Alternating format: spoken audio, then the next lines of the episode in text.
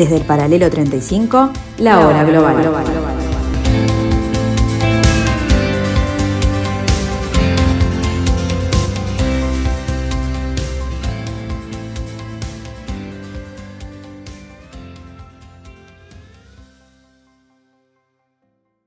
A partir de ahora,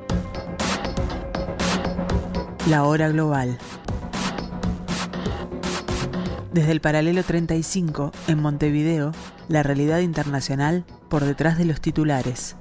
Conducción de Gustavo Calvo. Participan Leo Arari y Susana Mangana. La hora global. Una mirada al nuevo desorden mundial.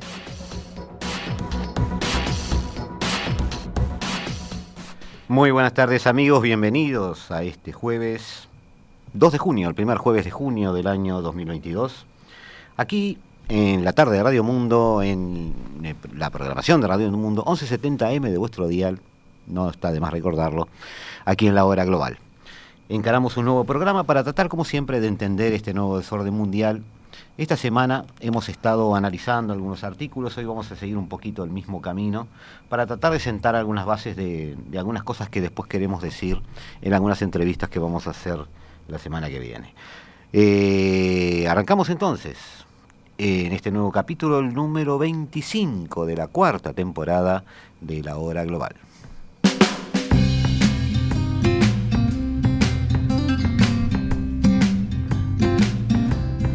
Vamos hoy a tratar de sentar algunas bases conceptuales y algunas cosas eh, curiosas que han estado pasando con respecto a la guerra de Ucrania.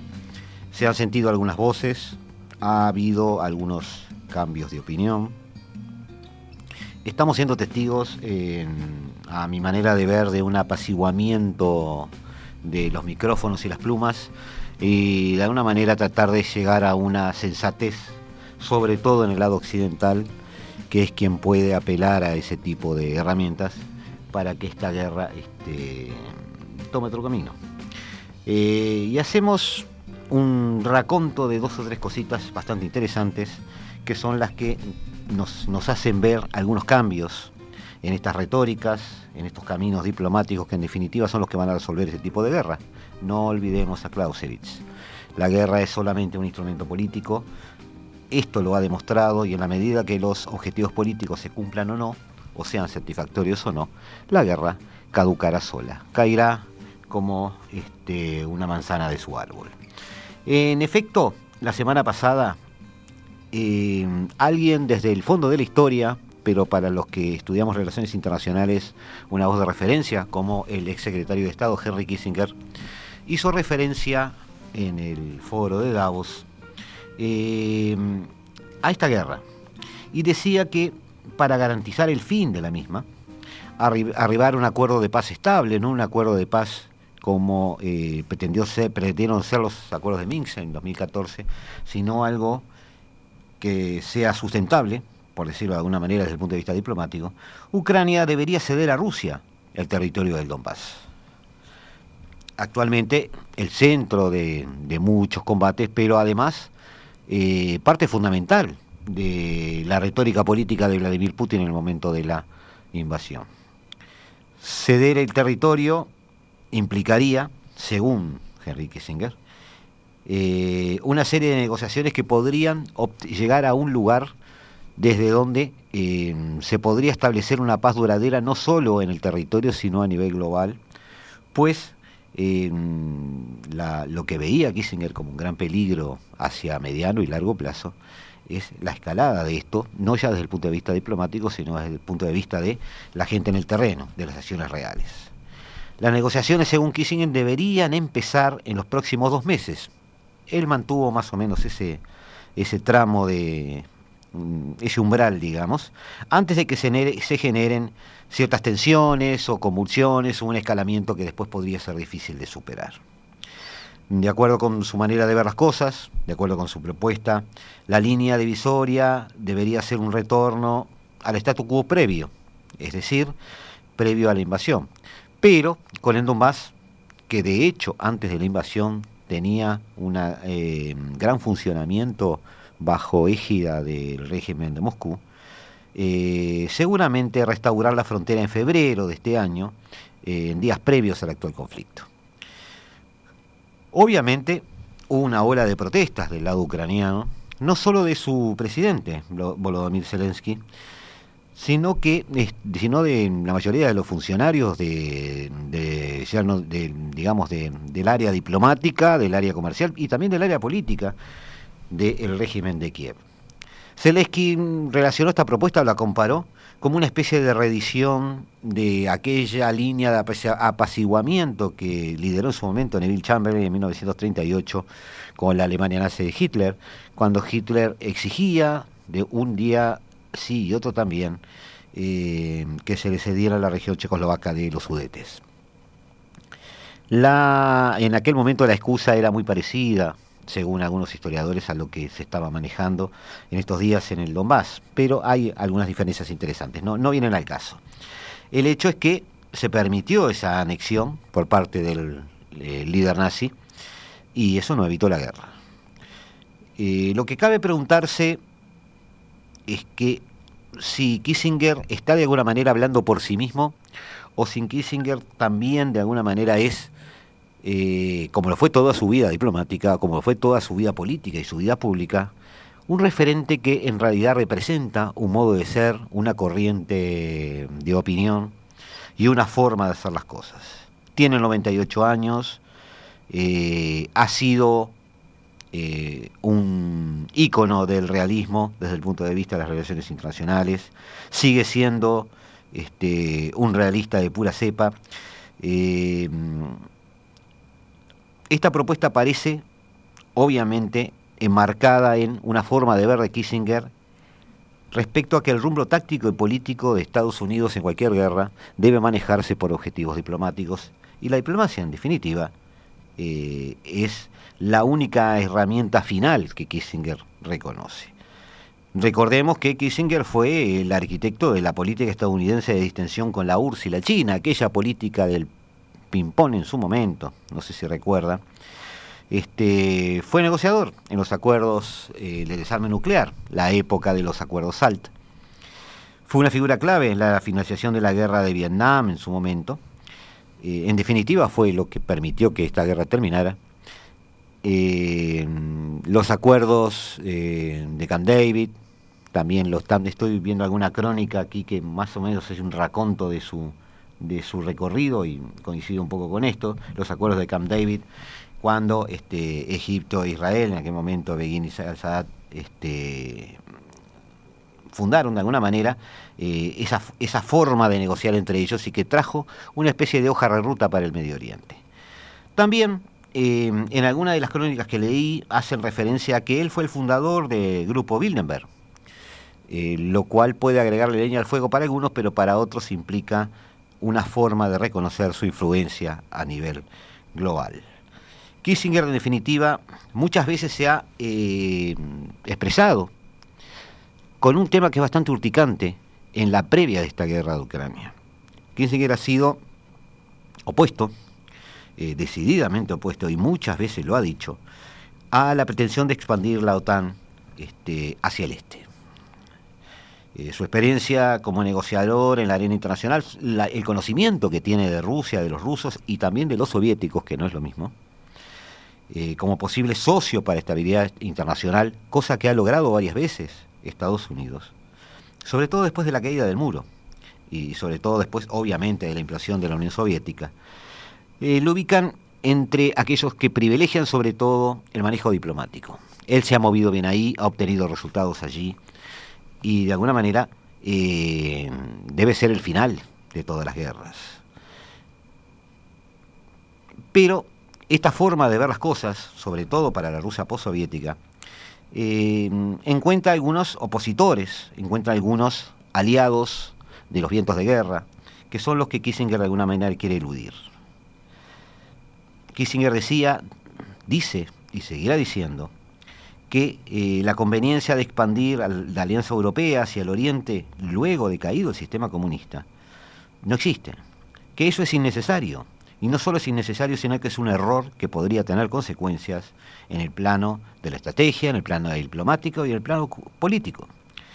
eh, muchos analistas eh, políticos, este, politólogos también, pero sobre todo estudiosos de las relaciones internacionales, ya desde los años 90 han visto, han puesto luces amarillas sobre esa política de acorralar al régimen de Moscú. Eh, aquello de hostigar y, humillar a Rusia de alguna manera, y que eso podría tener eh, consecuencias indeseables.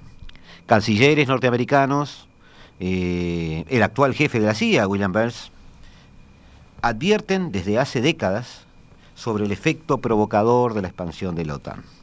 A partir de la incorporación en qué momento de Polonia, de Hungría, de la República Checa, este, Eslovaquia vino después. Es decir, de alguna manera Kissinger no está solo en esto, y este tipo de argumentaciones de parte de alguien que es bien conocido, puso de alguna manera este, una especie de fosforito sobre una mecha para que muchos empezaran a rever los caminos diplomáticos en que está embarcado Estados Unidos en medio de esta guerra. Porque recordemos que la guerra no para las cosas. Durante la guerra se sigue hablando, se sigue negociando y el camino diplomático sigue abierto. Es más, la guerra siempre esperará dar su paso según los políticos del momento les digan que siga adelante o que no. Nos vemos en unos instantes amigos y seguimos con esta eh, visión o puesta a punto o quizás una reversión de nuestros sentimientos, nuestros análisis y nuestra visión de esta guerra, porque quizás para muchos ha llegado el momento de empezar a replantearse muchos de los temas y eso lo vamos, va a ser uno de los temas de nuestro programa de hoy. En unos instantes estamos con ustedes, no se vayan, ya volvemos. Estás escuchando La Hora Global, una mirada al nuevo desorden mundial.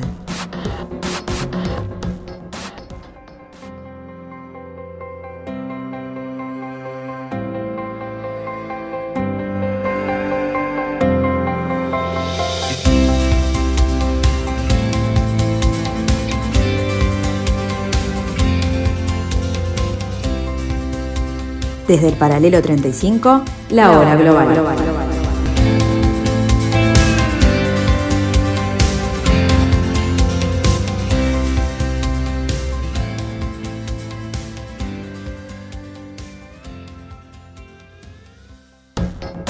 Estás escuchando La Hora Global, una mirada al nuevo desorden mundial.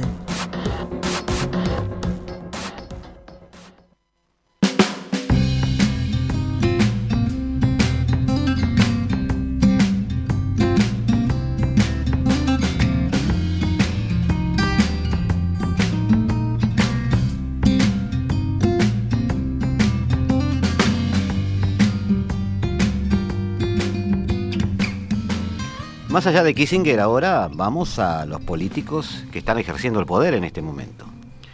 ¿Y em, qué tenemos en la cabeza? Tenemos afirmaciones de Joe Biden referidas a Putin como un asesino, como un dictador que debe dejar el poder, de Nancy Pelosi como un régimen que debe ser derrocado, de em, algunos líderes de la presentes en la Comisión Europea que hablan de eh, perseguir y combatir a Rusia hasta su extinción, y eh, una escalada que, en definitiva, nos está enfrentando a una realidad. Una guerra que se está entancando en lo militar, quizás porque los objetivos políticos están siendo conseguidos o no, pero de una forma u otra, en una situación que amenaza extenderse en el tiempo. En este sentido fue bastante revelador, baja mucho la pelota a tierra y nos pareció mm, de bastante sentido común el análisis que hizo Anthony Blinken la semana pasada, el, 26 de mayo. 26, eh, sí, el 26, jueves, sí, está bien. Referente a eh, una visión muy pequeña de un solo párrafo sobre el tema ucraniano, pero poniendo sobre la mesa todo el plan de Estados Unidos, toda la hoja de ruta de Estados Unidos hacia el Indo-Pacífico, cosa que hemos comentado ya en el programa anterior y sobre lo que nosotros la semana que viene, seguramente el jueves, eh, tengamos aquí una entrevista para analizar a fondo eh, esta política norteamericana hacia el Indo-Pacífico. Pero también llama la atención un artículo, en realidad no es un artículo, es una carta abierta, podemos llamarlo así, eh, del propio Joe Biden, en el New York Times el día 31 de mayo, es decir, antes de ayer, titulado Lo que Estados Unidos hará y no hará en Ucrania. Es muy interesante ver cómo alguien en Washington parece estar volviéndose sensato. Eh, escribe Putin. La invasión de Vladimir Putin, que pensó Vladimir Putin que duraría días, está ahora en un cuarto mes. El pueblo ucraniano sorprendió a Rusia e inspiró al mundo con su sacrificio, valor y éxito en el campo de batalla. El mundo libre y muchas otras naciones, lideradas por Estados Unidos, se unieron al lado de Ucrania con un apoyo militar, humanitario, financiero sin precedentes. A medida que avanza la guerra, escribe Putin, quiero ser claro acerca de los objetivos de los Estados Unidos en estos esfuerzos. El objetivo de Estados Unidos es sencillo. Queremos ver una Ucrania democrática, independiente, soberana y próspera, con los medios para disuadir y defenderse de más agresiones. Como ha dicho el presidente Volodymyr Zelensky de Ucrania, en última instancia esta guerra solo terminará definitivamente a través de la diplomacia. Cada negociación refleja, dice Biden, los hechos sobre el terreno. Nos hemos movido rápidamente para enviar a Ucrania una cantidad significativa de armamento y municiones para que pueda luchar en el campo de batalla y estar en la posición más fuerte posible sobre la mesa de negociaciones. Quiero abrir un paréntesis acá, amigos, porque estamos em, despejando la paja de trigo, como se decía antes, en la medida en que estamos circunscribiendo, según el propio presidente norteamericano, el resultado de esto exclusivamente al terreno de las negociaciones. ¿Por qué? Porque es algo que hemos dicho desde el principio de esta guerra. Rusia no puede perder esta guerra y no la va a perder porque no puede perderla. Es decir, la superación militar rusa aún desarmada, aún en problemas, aún estancada militarmente en las ciénagas del sur de Ucrania, al este del, Dnieper, eh, aún así es tal que puede hacer muchísimo daño a Ucrania. Y de ninguna manera Ucrania tiene la posibilidad para iniciar ofensivas militares, ni siquiera con las armas que le provee eh, la OTAN en este momento. Entonces, volvemos como recién comentábamos, y como lo vio Kissinger, a la máxima de Clausewitz. La guerra sigue siendo un instrumento político. Según Biden, y ahora lo dice expresamente, esto va hacia una mesa de negociaciones. Diferida, escondida, muchas veces evitada, muchas veces provocada, pero también provocado su suspensión. Esa mesa de negociaciones está, y esto tiene que decidirlo Putin, Biden, pero sobre todo Zelensky, está a la vuelta de la esquina o dentro de unos meses o dentro de unos años. Unas cosas más dañinas que otras. Seguimos con Biden. Es por eso que he decidido, dice, que proporcionaremos a los ucranianos sistemas de cohetes y municiones más avanzados que le permitan atacar objetivos clave con mayor precisión en el campo de batalla de Ucrania. Continuaremos cooperando con nuestros aliados y socios en las, en las rusas, en las sanciones rusas, sí, las, más duras jamás impuestas, una economía importante. Continuaremos proporcionando a Ucrania armamento avanzado, incluidos misiles antitantes Javelin, misiles antiaéreos Stinger, eso ya hace meses que se están dando, potentes sistemas de artillería y cohetes de precisión, radares, vehículos aéreos no tripulados, esto es nuevo, helicópteros eh, MI-17 y municiones. También enviaremos miles de millones más en asistencia financiera, según lo autorizado con el Congreso. Recordemos que el Congreso autorizó 40 mil millones de dólares. Trabajaremos con nuestros afiliados y socios para abordar la crisis alimentaria mundial, que la agresión rusa está empeorando. Aquí hay un poco de retórica política. Lo de la hambruna y crisis alimentaria mundial es un tema que vamos a tratar en aparte, sobre la cual tenemos algunas cositas que decir porque hay mucho de eh, como podríamos decir, fake news comercial aquí. Ayudaremos, sigue Biden, ayudaremos a nuestros aliados europeos y otros a reducir su dependencia de los combustibles fósiles rusos y acelerar nuestra transición hacia un futuro de energía limpia. Hay un problema de sincronía ahí, en el sentido de que la energía limpia demora un año y el gas ruso va a dejar de de, comprarse y por lo tanto de venderse y por lo tanto de trasladarse en menos de seis meses. Pero bueno, es un tema que deberá resolver Europa, deberá resolver qué es lo que hace. También continuaremos reforzando el flanco este de la OTAN con fuerzas eh, y capacidades de los Estados Unidos y otros aliados y recientemente acogí con beneplácito las solicitudes de Finlandia y Suecia para unirse a la OTAN. Una medida que fortalecerá la seguridad transatlántica y estadounidense en general al agregar dos socios militares democráticos y altamente capaces. Y acá viene lo interesante del escrito de Biden, que es lo que de alguna manera pone límites a las aventuras militares y empieza a fijar eh, las coordenadas sobre las cuales se empiezan a mover los actores en las próximas semanas y meses. Según la teoría de Kissinger, según la hipótesis de Kissinger, debería esto tener una vida útil y manejarse dentro de un parámetro de 60-90 días. Y dice Biden, prestemos atención, no buscamos una guerra entre la OTAN y Rusia. Por mucho que no esté de acuerdo con el señor Putin y encuentre sus actitudes un ultraje, Estados Unidos no intentará provocar su derrocamiento en Moscú. Mientras Estados Unidos o nuestros aliados no sean atacados, no participaremos directamente en este conflicto, ya sea enviando tropas estadounidenses a luchar en Ucrania o atacando a las fuerzas rusas. No alentaremos ni permitiremos que Ucrania ataque más allá de sus fronteras. No queremos prolongar la guerra solo para infligir dolor a Rusia. Quiérase o no, créase o no, sígase o no, está dicho, está escrito. Y de alguna manera debe, suponemos, reflejar una línea estratégica a seguir. Mi principio, dice Biden, a lo largo de esta crisis, ha sido nada sobre Ucrania sin Ucrania.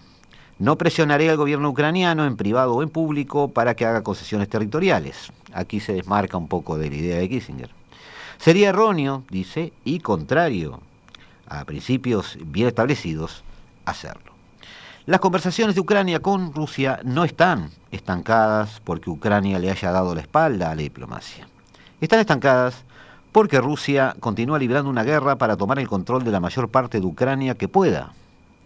Estados Unidos continuará trabajando para fortalecer a Ucrania y apoyar sus esfuerzos para lograr un fin negociado del conflicto.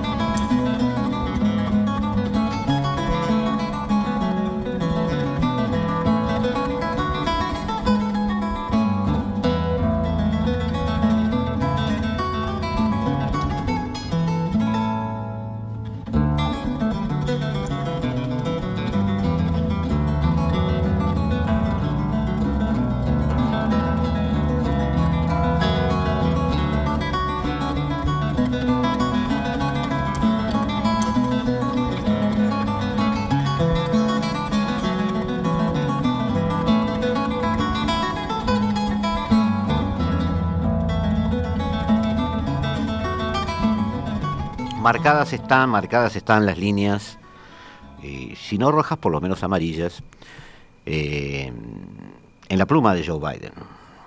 A esto se suma, eh, no después, sino antes, pero estamos trayendo a colación, un interesante artículo del Consejo Editorial del propio New York Times, donde en su momento pudimos leer una, un llamado de atención que parece adelantarse a todo este nuevo eh, estado, cambio de estados de ánimo con respecto a la guerra.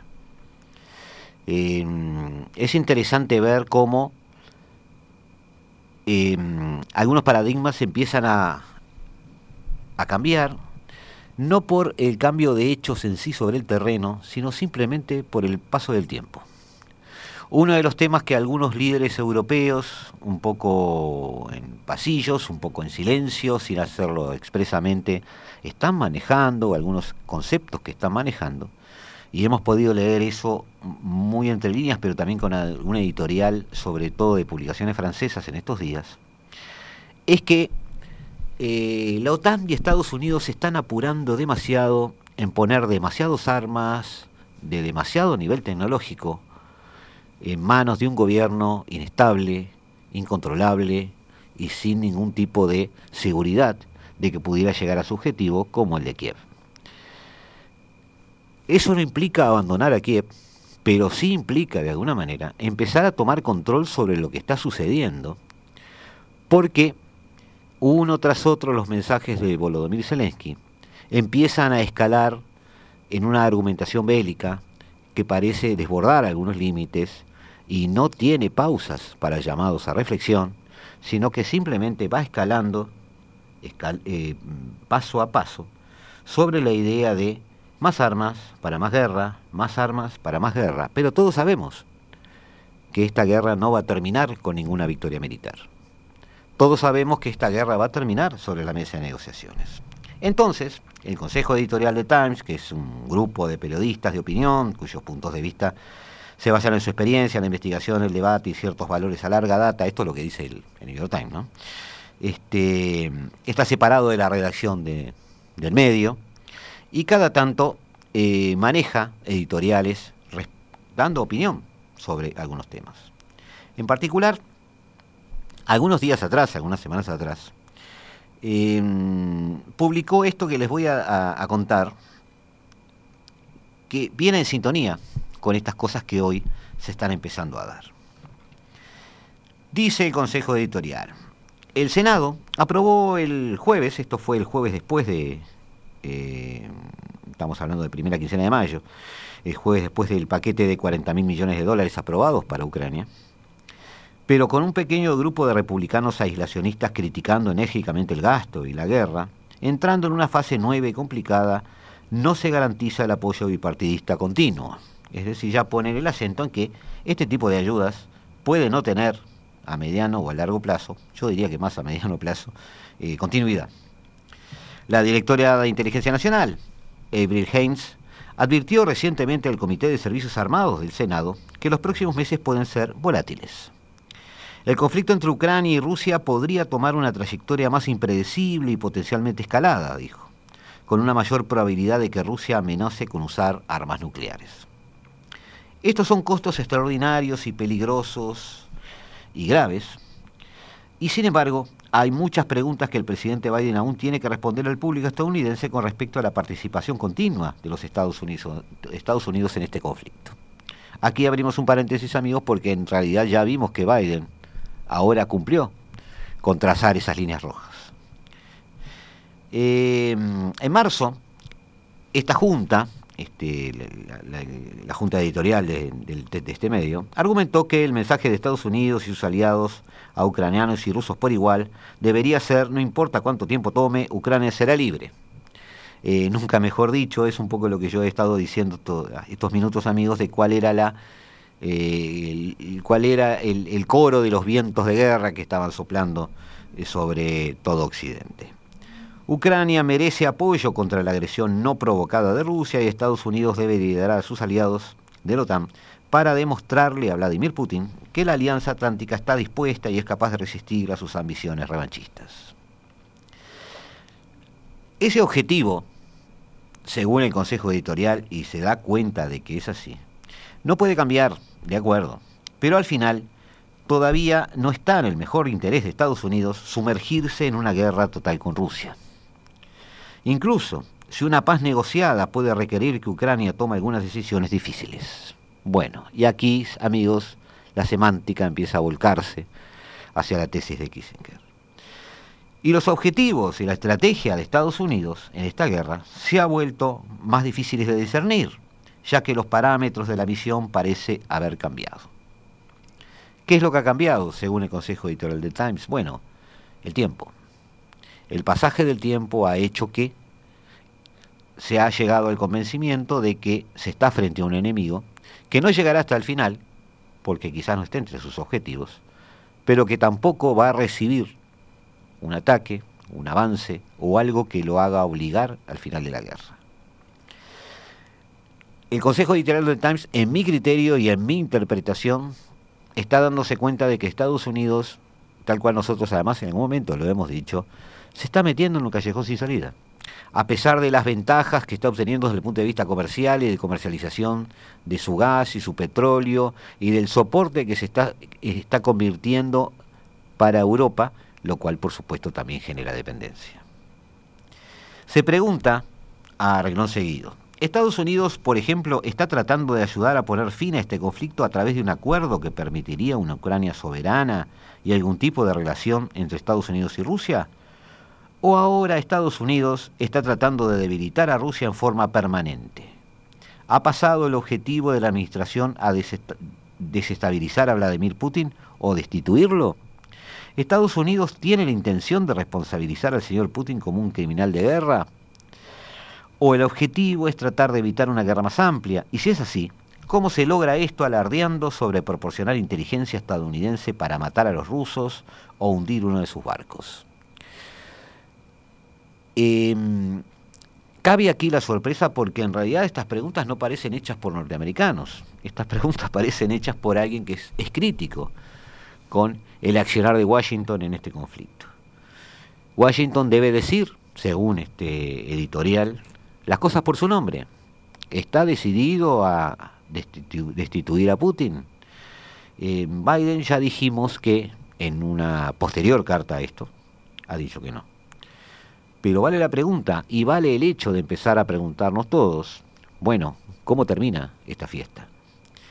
Sin claridad sobre estas preguntas, sigue el editorial, la Casa Blanca no solo corre el riesgo de perder el interés de los estadounidenses en apoyar a los ucranianos, que continúan sufriendo la pérdida de vidas y medios de subsistencia, sino que también pone en peligro la paz y la seguridad a largo plazo en el continente europeo. Los estadounidenses se han sentido galvanizados por el sufrimiento de Ucrania, pero el apoyo popular a una guerra lejos de las costas estadounidenses no continuará indefinidamente. La inflación es un problema mucho mayor para los votantes estadounidenses que para Ucrania, y es probable que se intensifiquen las perturbaciones en los mercados mundiales de alimentos y energía. El momento actual es complicado en este conflicto, lo que puede explicar la renuencia del presidente Biden y su gabinete a establecer objetivos claros. Razón de más entonces para que el señor Biden argumente ante los votantes estadounidenses mucho antes de noviembre que apoyar a Ucrania significa apoyar los valores democráticos y el derecho de los países a defenderse contra la agresión, mientras que la paz y la seguridad siguen siendo un ideal resultado de esta guerra.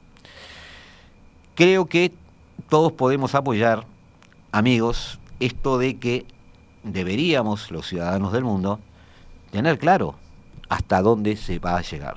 ¿Cuáles son los límites? ¿Los valores nos van a acompañar hasta el final de esta conflagración? ¿O terminará la diplomacia dejando estos valores por debajo de la alfombra y volviendo a un realismo como el que pide Kissinger? Eh, más adelante, dicen, y esto es resaltable, una victoria militar decisiva de Ucrania sobre Rusia en la que Ucrania recupere todo el territorio que Rusia ha ocupado desde 2014 no es un objetivo realista. Aunque la planificación y la lucha de Rusia han sido sorprendentemente descuidadas, Rusia sigue siendo demasiado fuerte y Putin ha invertido demasiado prestigio personal en la invasión como para retroceder. Hemos sintetizado, amigos, siempre esta situación en la frase de Rusia no va a perder, porque no puede perder. Estados Unidos y la OTAN ya están profundamente involucrados militar y económicamente. Las expectativas poco realistas podrían arrastrarlos cada vez más hacia una guerra costosa y prolongada. Rusia, por maltrecha e inepta que sea, aún es capaz de infligir una destrucción incalculable en Ucrania y sigue siendo una superpotencia nuclear, con un déspota volátil y agraviado que ha mostrado poca inclinación hacia un acuerdo negociado. Estamos de acuerdo. Ucrania y Rusia ahora parecen más separadas que en cualquier otro punto de la guerra de casi tres meses. Declaraciones bélicas recientes de Washington, la afirmación del presidente Biden de que Putin no puede permanecer en el poder, bueno, nosotros lo hemos mencionado eso. También hemos comentado eh, lo que ha dicho el comentario de defensa, Lloyd Austin, sobre que Rusia debe ser debilitada. Este, y los exabruptos, porque de otra forma no pueden ser llamados, de Nancy Pelosi al respecto. Al final, prosigue el Consejo Editorial, son los ucranianos que deben tomar las decisiones difíciles. Son los que luchan, mueren y pierden sus hogares por la agresión rusa. Si el conflicto conduce a negociaciones reales, serán los líderes ucranianos quienes tendrán que tomar esas dolorosas decisiones. Pero a medida que continúa la guerra, el señor Biden debe dejar en claro al presidente Volodymyr Zelensky y a su gente que hay un límite en cuanto a qué tan lejos llegará Estados Unidos y la OTAN para confrontar a Rusia. Y límites en las armas, el dinero y el apoyo político que brindan que brindan y que pueden reunir, agregaría yo. Porque también está ese tema que después lo vamos a tratar también en otro momento. Es imperativo que las decisiones del gobierno ucraniano se basen en una evaluación realista de sus medios y cuanta más destrucción puede soportar o no Ucrania. El desafío ahora es sacudirse la euforia, detener las burlas y concentrarse en definir, en definir, atención, y completar la misión. El apoyo de Estados Unidos a Ucrania es una prueba de su lugar en el mundo en el siglo XXI.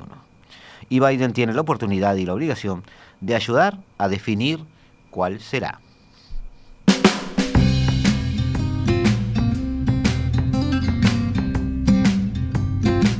Como vemos amigos, desde dentro de Estados Unidos, desde su intelectualidad política, desde sus jerarquías, desde aquellos que expresan o representan a los medios de opinión, esta guerra está empezando a ser demasiado costosa, demasiado lejos y demasiado complicada para seguir sosteniéndola en vistas a una opinión pública impaciente urgida por otros problemas eh, más inmediatos, más urgentes para ellos, los que les permitan o no llegar a fin de mes.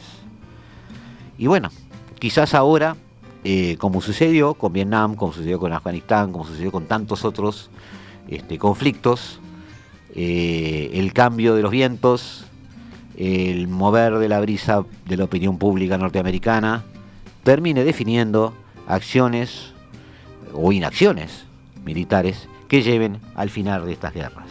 Lo veremos. Lo veremos amigos y nos volvemos a encontrar en unos minutitos. No se vayan, aquí seguimos en el 1170M de vuestro dial, aquí en la programación de Radio Mundo, aquí en la hora global.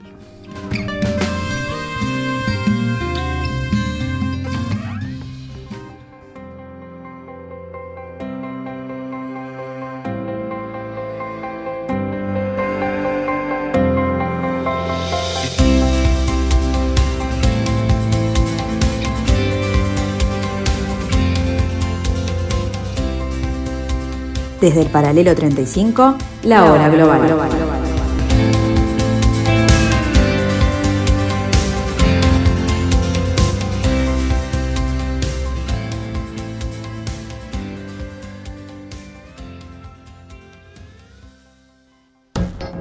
Estás escuchando La Hora Global, una mirada al nuevo desorden mundial.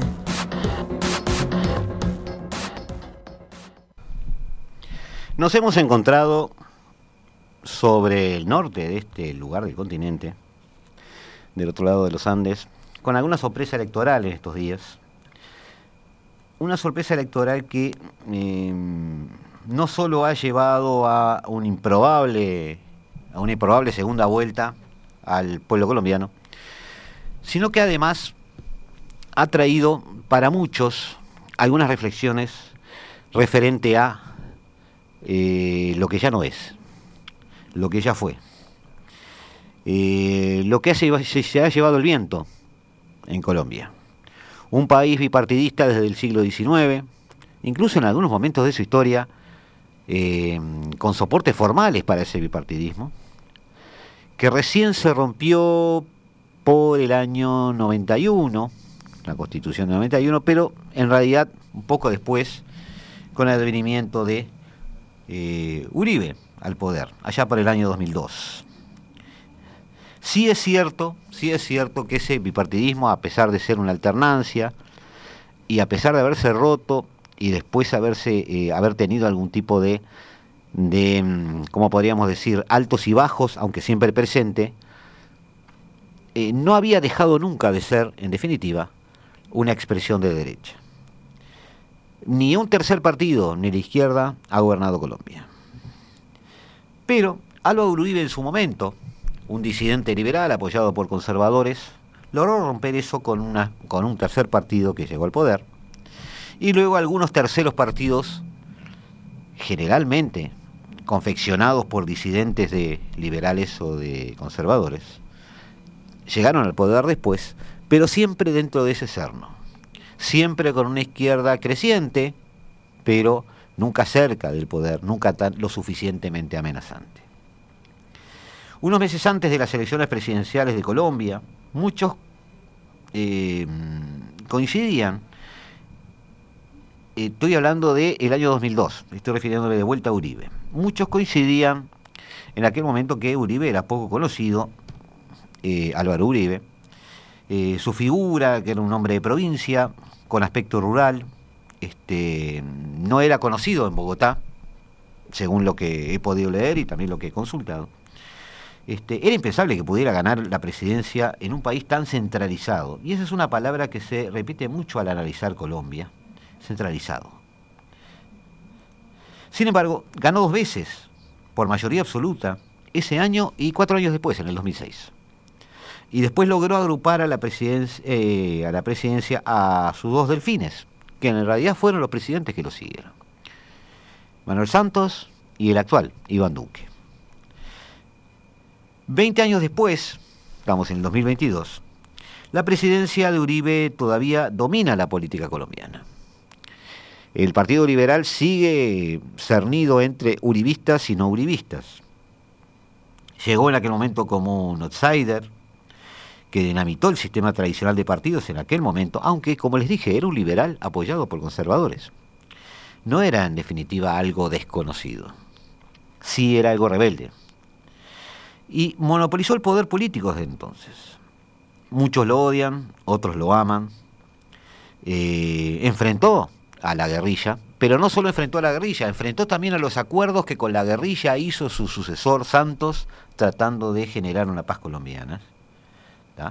Para muchos fue un presidente de ser no autoritario, que llegó a cometer según la izquierda, crímenes de lesa humanidad, este, según muchos, haciendo un paralelo con, con poquito, con, digamos, un poco etiquetando, ¿no? Pero con lo que fue Fujimori en su momento, con relaciones con los paramilitares.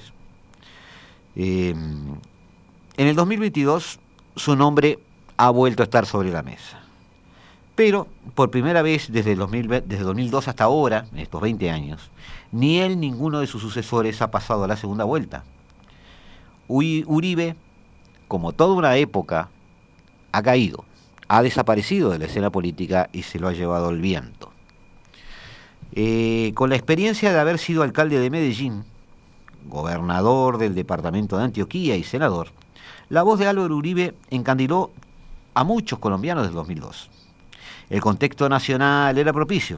La guerrilla de la FARC estaba en su punto más álgido, tras el fracaso de los diálogos de paz del 98 y los secuestros y las acciones armadas eran eh, algo habitual en un país eh, habitado por la guerra. El miedo junto al hartazgo por la clase política tradicional ya estaban presentes en aquel momento. Pero Uribe eh, prometió mano firme y prometió corazón grande y así triunfó. La lucha contra la guerrilla no era una promesa electoral solamente, sino un tema personal. Su padre, un reconocido terrateniente, ya dijimos que era de Antioquía, ¿no? Sí, de Antioquía, eh, fue muerto a manos de la guerrilla eh, en un tiroteo. El objetivo principal de Uribe era terminar con quienes mataron a su padre. Y para ello utilizó la buena relación que había, se había generado con George W. Bush para ganarse el apoyo de Estados Unidos. El gasto militar en Colombia se multiplicó durante la presidencia de Uribe. Colombia se transformó también, obviamente, en un eh, aliado estratégico importantísimo en esta zona del continente. Cada operación del ejército este, hacía que la popularidad de Uribe se elevara. Llegó alrededor del 2008 a un 85% de aprobación. Pero detrás de lo que parecía una presidencia perfecta, había mucha violencia. Había datos de víctimas, había un conflicto armado, organizaciones de paz y de derechos humanos que manejaban cifras de miles de asesinatos extrajudiciales por parte de las Fuerzas Armadas a civiles. Los hacían pasar como guerrilleros y eso se ha ya demostrado, reconocido y solicitado un perdón en este último mes en la sociedad colombiana. El apoyo popular legítimo a un político que no pertenecía a la élite este, empezó a mermar. Sin embargo, Uribe siguió manejando una influencia muy importante sobre gran parte de esa clase política. Como cuatro años después, la justicia le impidió aspirar a un tercer mandato, luego del 2006, designó como su sucesor a quien fue su ministro de Defensa, conocido por nosotros, Juan Manuel Santos. Sin embargo, Santos hizo su propia política. Eh, le dio la espalda, inició un diálogo con la FARC, llegó a un histórico acuerdo de paz, pero siguió siendo desde el punto de vista político, desde el punto de vista de la tradición política colombiana, más de lo mismo. Alguien perteneciente al club de la oligarquía política de siempre. Alguien salido de las entrañas del bipartidismo que ya lleva eh, casi dos siglos. Uribe, no obstante, perdió apoyos, más allá de, la, de los problemas que tenía con Santos. Ya eran conocidas a esa altura algunas atrocidades del ejército eh, colombiano durante su mandato, ¿no? Y pronto volvió al poder con otro delfín. La caída de Santos desde el punto de vista electoral implicó una jugada Uribe que llevó al sillón presidencial a un joven Iván Duque, apenas conocido por su paso como senador. Se presentó con este, como un abanderado del uribismo, considerando los acuerdos de paz con la FARC como una especie de traición, como una especie de acuerdo eh, teñido de bajezas y de, y de sesiones que no correspondían. Uribe de alguna manera podemos decir que volvió a triunfar a través de Duque pero esa victoria pronto empezó a desvanecerse. Duque, quien hoy ostenta el poder, eh, en realidad le fue más fiel que Santos. Las críticas contra su gobierno y el estallido social del 2019 y el 2021, del cual hemos hablado acá también, supusieron un problema para el centro democrático. La crisis económica, la gestión de la pandemia, la violenta represión de las protestas y el no cumplimiento de los acuerdos de paz han minado al gobierno de Duque y al uribismo. Es cierto que las protestas colombianas, amigos, tuvieron un eh, condimento importante cuando un eh, despistado ministro de Economía pretende hacer una reforma tributaria en, medio de la pandemia, generando un alza de impuestos que fue resistido en las calles de Bogotá. Pero también es cierto que, como hemos dicho, desde que se inició la pandemia y como hemos eh, augurado de alguna manera, esta pandemia iba a cobrar costos políticos a todos los gobiernos del continente, se hayan portado bien, mal o regular con ella. Y las protestas de Ecuador, las, las protestas del 2021 en Colombia, las protestas de Chile, de alguna manera son ese escape de esa olla a presión, a lo cual nos lleva eh, las bajas de los números económicos, eh, las este, cuarentenas, las inflaciones galopantes, los gastos fiscales este, fuera de control. Era de preverse y a Colombia también le pasó. Todos estos hechos han debilitado el, uribismo en Colombia, pero no solo el uribismo, han debilitado el concepto en sí mismo del bipartidismo.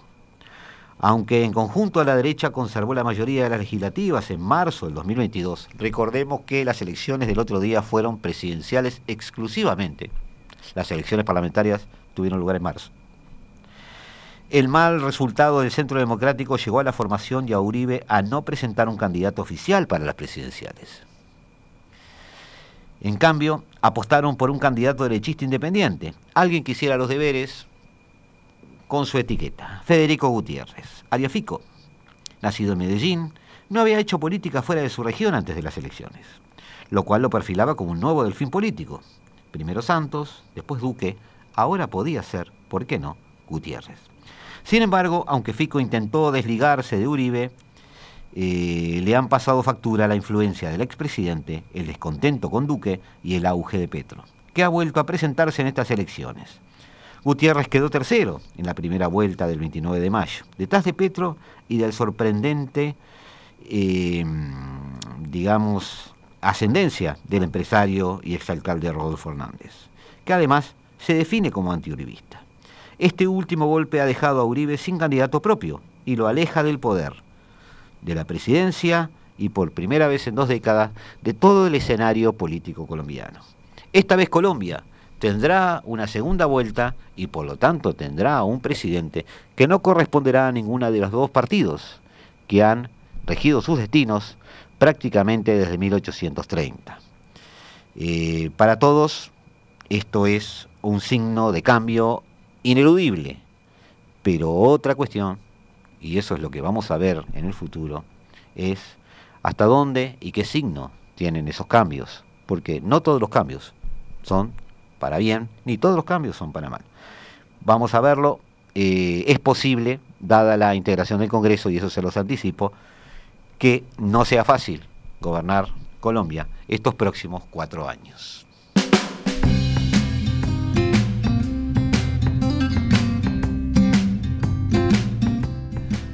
Y hemos llegado casi sin querer, porque teníamos algunos otros temitas de, de los que hablar, este, al final, al final de este capítulo número 25 de la temporada número 4 de la hora global.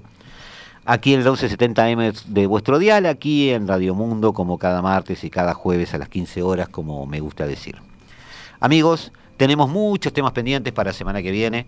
Ahora los vamos a dejar, como siempre, en manos de un amigo eh, para tratar de disfrutar de la mejor música del mundo. Y eh, para semana que viene les prometemos algunas visiones sobre nuestro continente. En lo posible vamos a tratar de trabajar sobre la geopolítica argentina, un desafío que nos tiene bastante preocupados desde hace tiempo. Vamos a tratar de cumplir con el amigo Oscar para tratar de ver un buen perfil sobre el peronismo que va a, de alguna manera este, mm, abonar nuestras opiniones. Vamos a tratar de hablar o tratar de ver este, mm, algunos aspectos de la política chilena y vamos a volver a África sobre el final de eh, semana que viene o quizás en la otra. Por ahora, un simple chau, un simple hasta luego, un simple hasta el martes. No se vayan, sigan en la onda de Radio Mundo. Nos vemos, chau y que viva la radio.